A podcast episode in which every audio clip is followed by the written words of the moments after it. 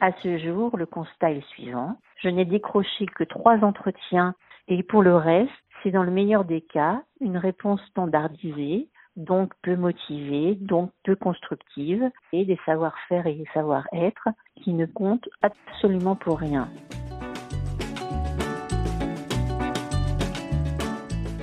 Vous écoutez le 47e épisode de PLAF, le podcast dont l'objectif est de faire entendre et de combattre les discriminations dans l'emploi subies par les femmes dès l'approche de la cinquantaine.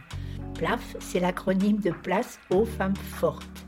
Je m'appelle Claire, Claire Fleury, je suis retraitée, passionnée par les mutations du monde du travail, mobilisée contre les inégalités femmes-hommes et en campagne pour contribuer à déconstruire les stéréotypes agistes et sexistes.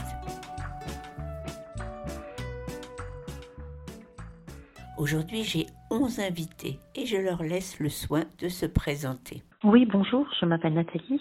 Bonjour, je m'appelle Alexandra, j'ai pas tout à fait 50 ans.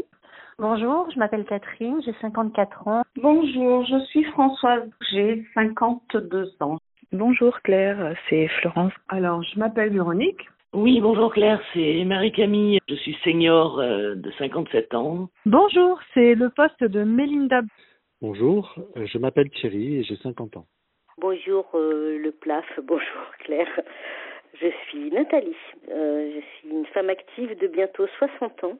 Bonjour, je me prénomme Cécile. Je suis actuellement âgée de 55 ans. 11 personnes âgées de 48 à 60 ans qui ont répondu à mon appel à témoignage posté sur LinkedIn en décembre dernier. Alors pourquoi j'avais fait ça? Depuis que j'ai démarré PLAF, je trouve qu'il y a beaucoup, beaucoup plus d'attention donnée au sort des travailleurs et chômeurs dans leur dernière partie de carrière. Les posts LinkedIn à leur sujet cartonnent, mais les commentaires sont d'ordre assez général sur les stéréotypes et pas tellement personnels, ce qui ne nous renseigne pas vraiment sur ce que les personnes tenues à l'écart du marché du travail vivent dans la réalité et au quotidien. Et en plus, quand je recherche des personnes à interviewer pour le podcast, je fais le constat que j'ai du mal à trouver des chercheuses d'emploi qui veulent bien parler de ce qu'elles vivent. Je comprends parce que je sais que personne n'a envie de se montrer sous un mauvais jour, mais j'ai bien peur que ce soit aussi à cause d'une forme de honte. J'avais donc ouvert la possibilité de témoigner sur le répondeur d'un téléphone dédié. J'ai donc pu récupérer les fichiers audio des messages déposés et en faire un montage. Vous aurez sans doute noté que Thierry est notre seul représentant homme. Pour la suite de l'épisode, quand j'aurai évoqué ce groupe, j'emploierai les pronoms personnels au féminin et j'espère que Thierry ne s'en offusquera pas. Il y a deux Nathalie, une qui n'a pas donné son âge, la seconde de 60 ans, que j'ai rebaptisée en Nat pour qu'elle puisse se reconnaître. Donc un grand, grand, grand merci à ces courageuses grâce auxquelles j'ai pu faire cet épisode.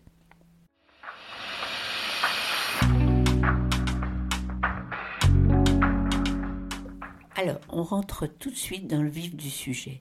Cécile, Alexandra, Thierry, Véronique et Mélinda expliquent comment elles ont subi ce double choc, se retrouver au chômage et comprendre brutalement qu'il va leur être très difficile de retrouver un emploi salarié.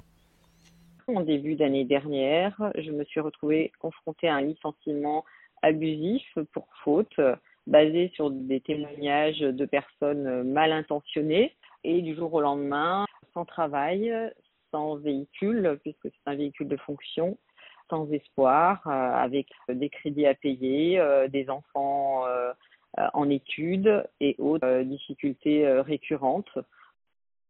J'ai 48 ans, mais je suis confrontée aux soucis de l'âge et de la reconversion dans la société. Travaille depuis que j'ai 21 ans. J'ai fait plein de choses différentes. J'ai toujours trouvé du travail assez facilement. J'ai toujours été embauchée pour mes qualités humaines, parce que j'étais. Et là, bizarrement, à 48 ans, ça ne suffit pas. En mars 2021, j'ai été licencié en plein Covid à 48 ans et pour des raisons abusives avec dix autres collègues. Abusives car après six ans, s'entendre dire on ferme le secteur car ce n'est pas le même métier, nous n'avons pas l'infrastructure et nous n'avons pas envie d'investir, ne tient pas vraiment la route. Le licenciement a été expéditif, à moi, à la sauce américaine. Autant dire que ça s'est très mal passé et que j'ai fini par faire un burn-out. En 2019, j'ai vécu une rupture conventionnelle après 30 ans passés dans la banque. En fait, je souhaitais un rapprochement familial, mais n'obtenant pas de mutation, ça a été la seule issue. Et depuis, ben, j'enchaîne les missions d'intérim, de CDD, mais je n'arrive pas à décrocher de CDI.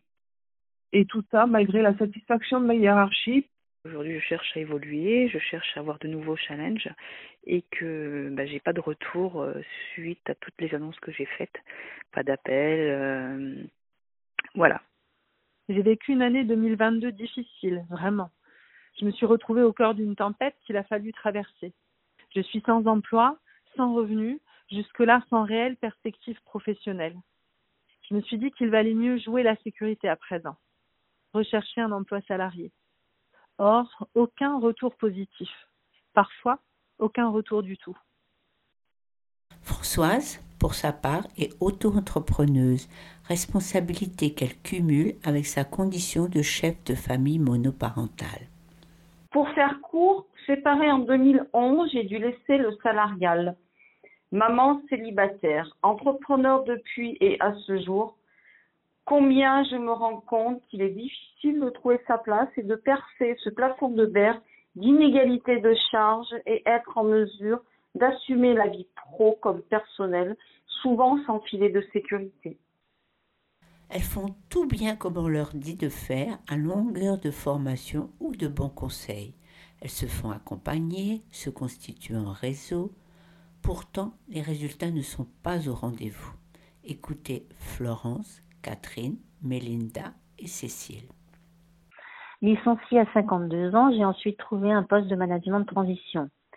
Je suis au chômage depuis huit mois et je profite de cette période pour améliorer et maintenir mon anglais, qui est une compétence requise.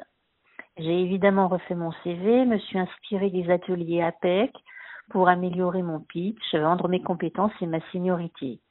Mon profil est à jour sur LinkedIn ainsi que sur d'autres plateformes d'emploi. À ce jour, le constat est le suivant. Dans la majorité des cas, zéro réponse. Euh, j'ai été qualifiée sur un poste de direction d'agence d'intérim, donc euh, je sais très bien comment m'y prendre pour euh, diffuser mon CV, mes candidatures. j'ai des alertes de partout. je pense être quelqu'un d'extrêmement motivé et porteuse de pleine d'énergie. Je me suis dit qu'il fallait que je réapprivoise le monde du travail. LinkedIn était tout indiqué, consulter les tendances, se rapproprier le vocabulaire, lire des posts intéressants instructif. Cette communauté me bouscule, me booste. Et puis, postuler. En vain. Aucun retour. Thierry, de son côté, avait pu bénéficier, après son licenciement, d'un contrat de sécurisation professionnelle prévu pour faciliter le retour à l'emploi. Il nous explique ce que c'est et comment ça s'est traduit pour lui. Pour les salariés licenciés, ce dispositif offre un certain nombre d'avantages un accompagnement renforcé et personnalisé assuré par un conseiller spécialisé Pôle emploi ou un autre opérateur habilité, une allocation de sécurisation professionnelle ASP au moins équivalente à l'allocation chômage qu'il aurait perçue en tant que demandeur d'emploi, et des aides de reclassement en cas de reprise d'emploi.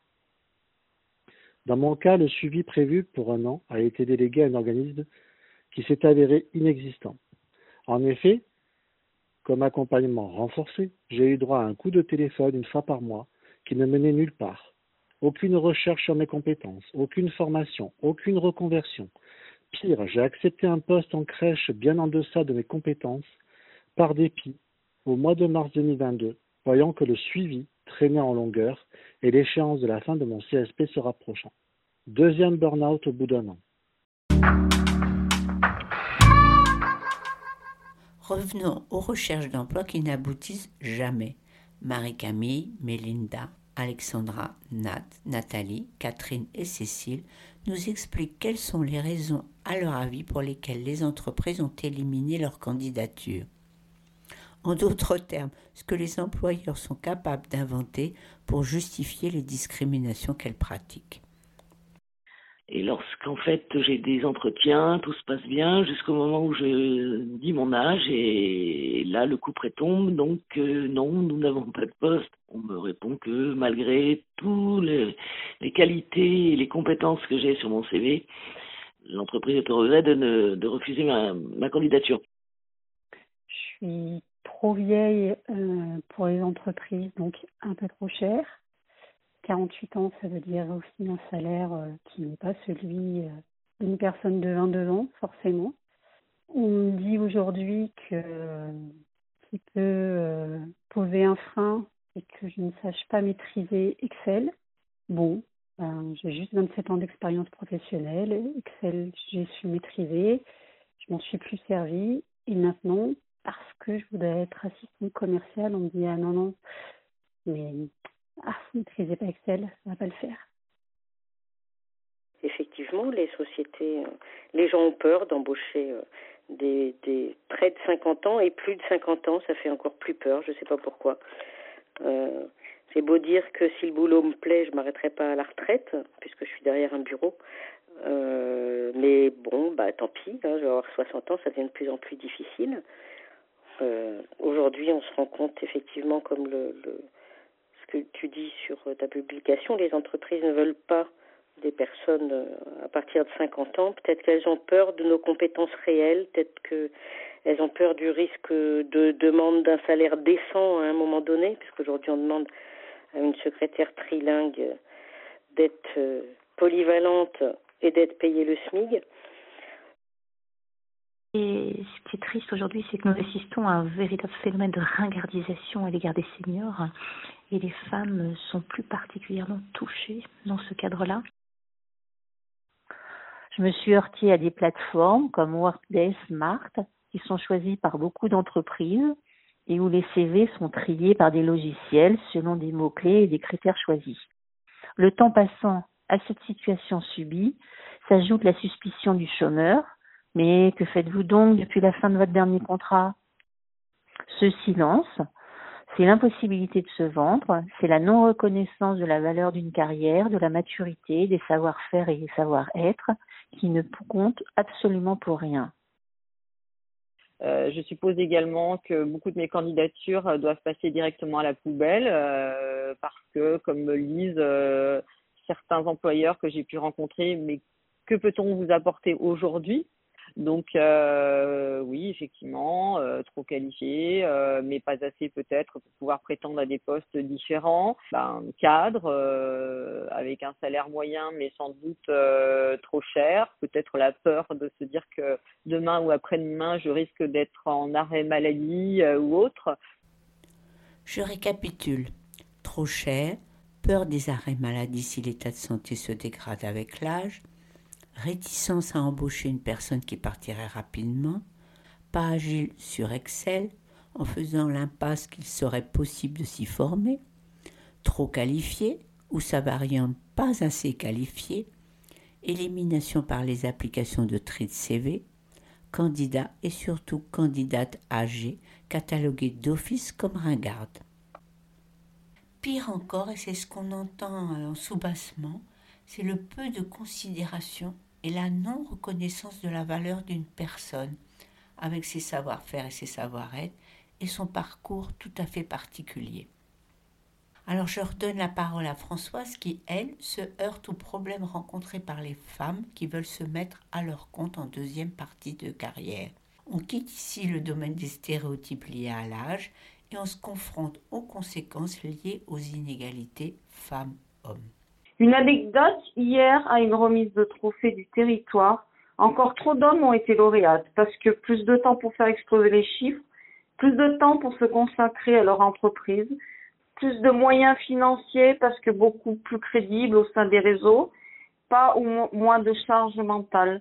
J'en profite pour placer le chiffre plaf de cet épisode. Je l'ai trouvé sur le média de Sophie Dancourt qui s'appelle J'ai piscine avec Simone. Son article a pour titre monter sa boîte pour contourner l'agisme en entreprise entre liberté et insécurité.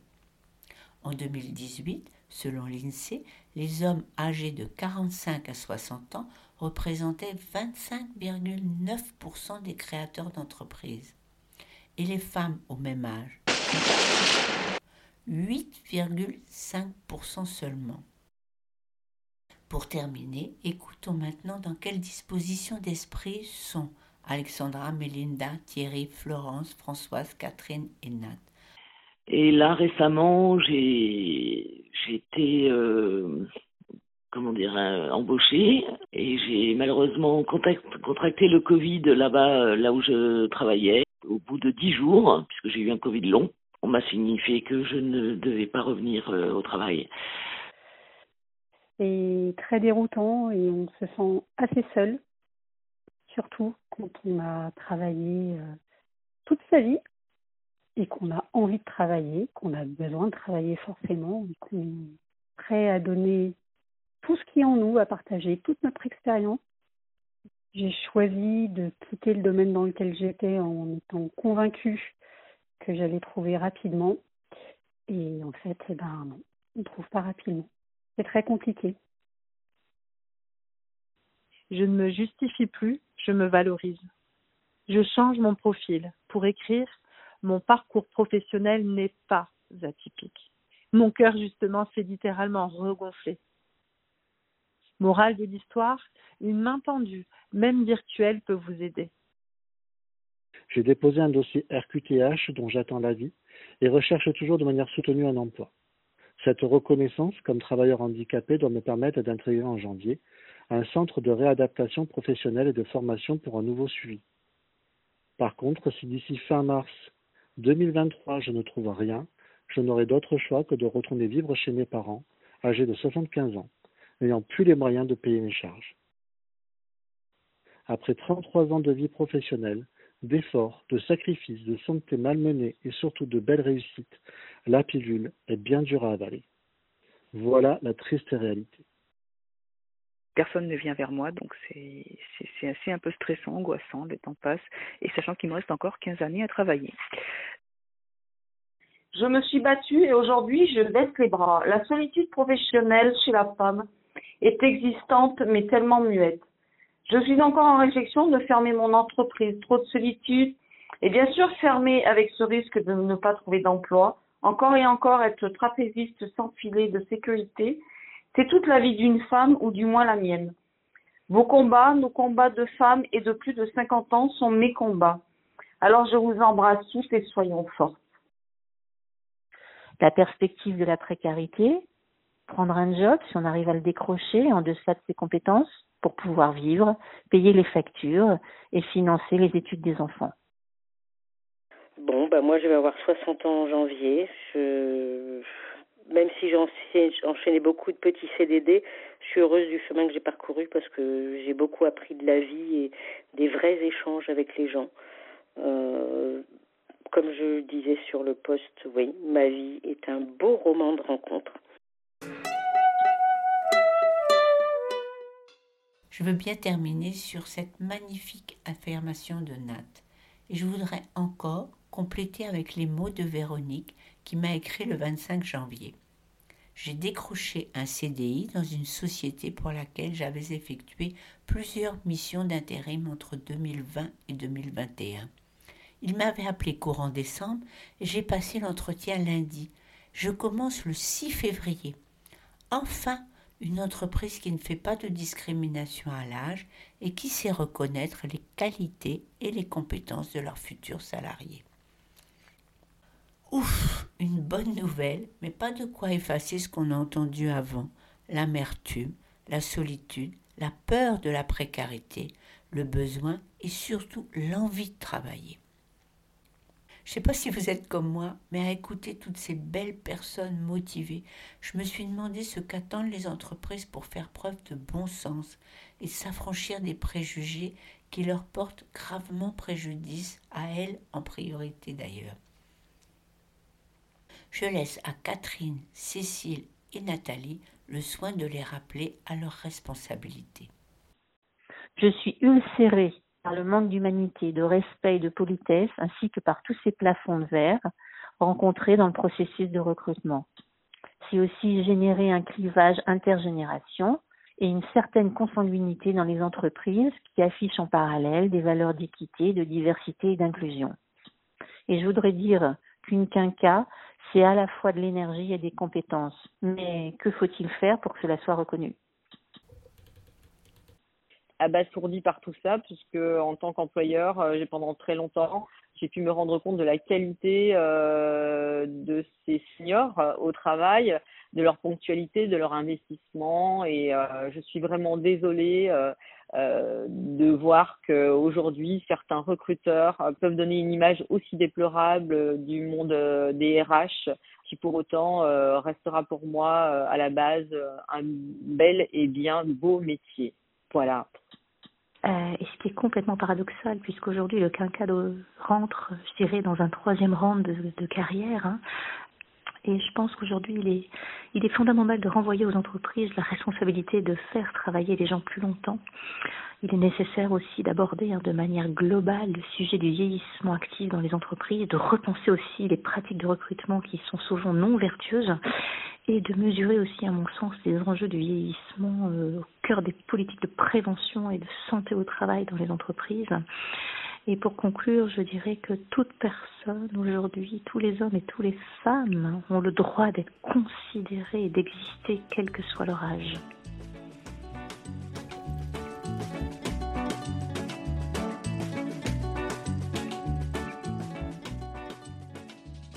Franchement, j'en ai eu le souffle coupé et je n'ai rien à ajouter. Que d'espérer que tout ce qui a été dit ici soit écouté. Un tel gâchis de compétences est insensé. Il se paye au prix de grande détresse pour les candidats et c'est ce que je suis fière d'avoir pu faire entendre aujourd'hui. Je ressens une grande gratitude pour celui et celle qui ont pris le temps et eu le courage de parler sur un répondeur dans dix jours, je commencerai une grande série sur un sujet que je n'ai pas encore abordé, celui de la santé des femmes de plus de 50 ans au travail. Le 18 mars, je vous invite à ne pas manquer la rencontre avec Pascal qui nous racontera comment elle a traversé l'épreuve du cancer du sein dont elle a été atteinte.